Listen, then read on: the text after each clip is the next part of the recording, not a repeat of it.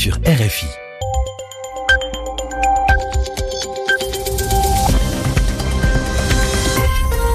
À l'écoute des RFI, il est 21h ici à Paris, 20h en temps universel.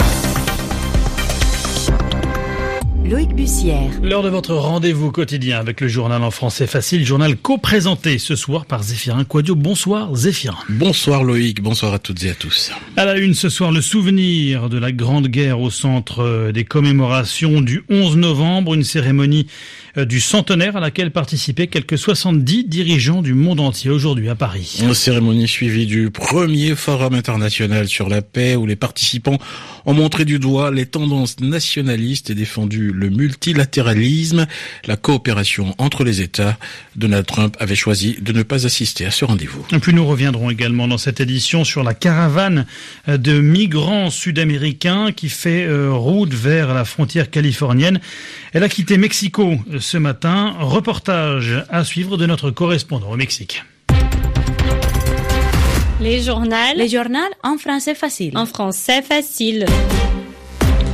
Ils étaient quelques 70 euh, chefs d'État et de gouvernement réunis ce dimanche au pied de l'Arc de Triomphe à Paris euh, pour les célébrations de la fin de la Première Guerre mondiale, une cérémonie qui marquait le point fort des commémorations. Vladimir Poutine, Donald Trump, Angela Merkel, Mohamed VI ou encore Denis Sassou Nguesso, voilà quelques-uns des dirigeants qui avaient répondu euh, à l'invitation d'Emmanuel Macron, le président français qui, dans son discours, a appelé au combat pour la paix en refusant, je cite, le repli, la violence et la domination.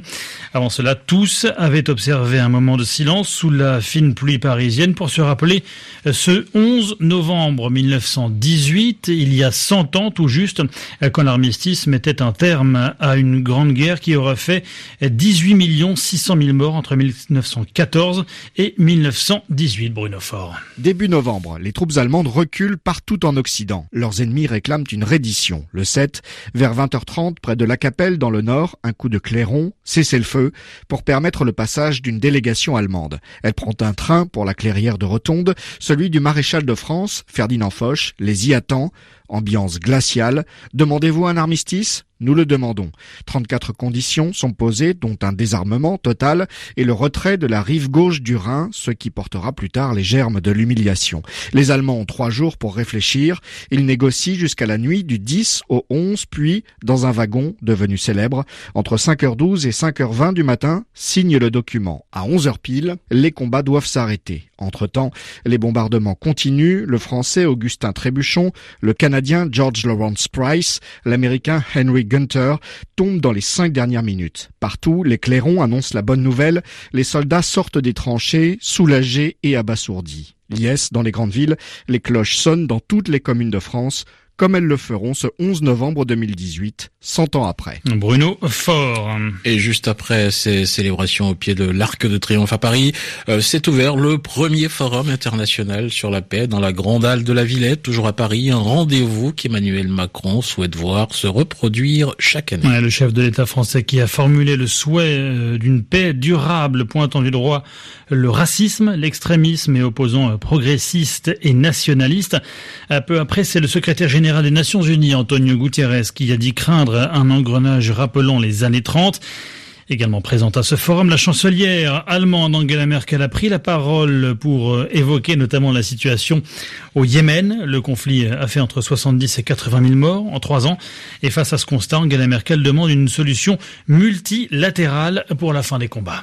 Alors que nous sommes ici ensemble à travailler et à mener une réflexion sur la paix, il faut avoir conscience que se déroule au Yémen vraisemblablement la plus grande catastrophe humanitaire au monde. Et le simple fait que nous ne voyons que peu d'images du Yémen, cela fait que nous ne ressentons pas d'effroi. Mais l'absence d'image ne doit pas nous plonger dans l'inaction. Voilà pourquoi je suis heureuse et reconnaissante que dans beaucoup d'entretiens ici, nous avons évoqué la question du Yémen. Il faut que le monde agisse pour qu'on arrive à un cessez-le-feu et à une aide humanitaire. On retiendra également hein, de ce forum euh, sur l'appel l'absence de Donald Trump, le président américain, euh, qui avait préféré se rendre au cimetière américain de Suresnes, en région parisienne, euh, pour honorer la mémoire de ses citoyens morts il y a 100 ans. Donald Trump qui garde également par ailleurs un œil sur la situation dans son pays, particulièrement sur la caravane des migrants honduriens qui a définitivement quitté la ville de Mexico hier matin. Et après avoir pris le métro qui les a conduits hors de la capitale, ces euh, migrants ont repris leur voyage vers le nord du pays. Pour ce faire, ils ont choisi d'emprunter la route qui les conduira à Tijuana, une ville de Basse-Californie frontalière avec les États-Unis. Notre correspondant au Mexique, Patrick John Buff, les a accompagnés lorsqu'ils quittaient la capitale. La destination, c'est le terminal de Cuatro Caminos. Faites attention, suivez les indications de la protection civile du métro. Ne lâchez pas les enfants, tenez-les bien par la main. À 5 heures du matin, des milliers de migrants ont abandonné le stade de foot de la Cité des Sports où ils campaient depuis 6 jours. Ils ont alors formé de longues files pour entrer dans la station de métro toute proche où le service de transport collectif de la capitale avait mis plusieurs rames à leur disposition pour les emmener au nord de la ville.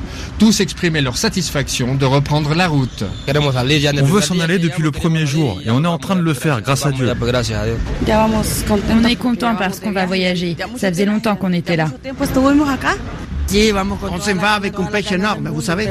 Une fois sortis des limites de la capitale, les migrants ont envahi les bas-côtés du périphérique nord pour se rendre dans l'état de Querétaro. Un périple que les uns ont entamé à pied, les autres dans des véhicules particuliers, perchés sur des camions ou alors entassés dans des bus urbains prêts à les emmener, mais pas gratuitement.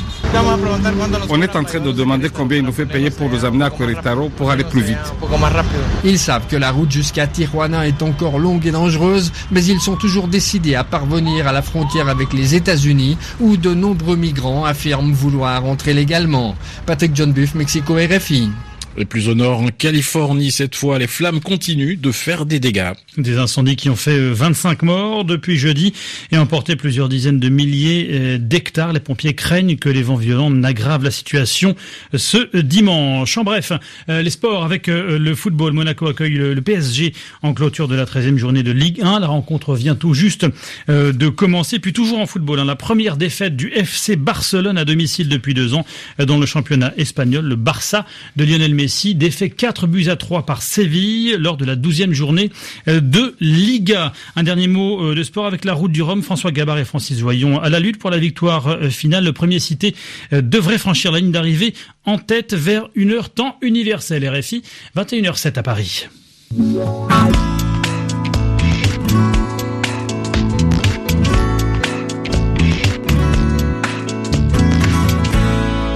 Retrouver euh, Yvan Amar pour l'expression de la semaine.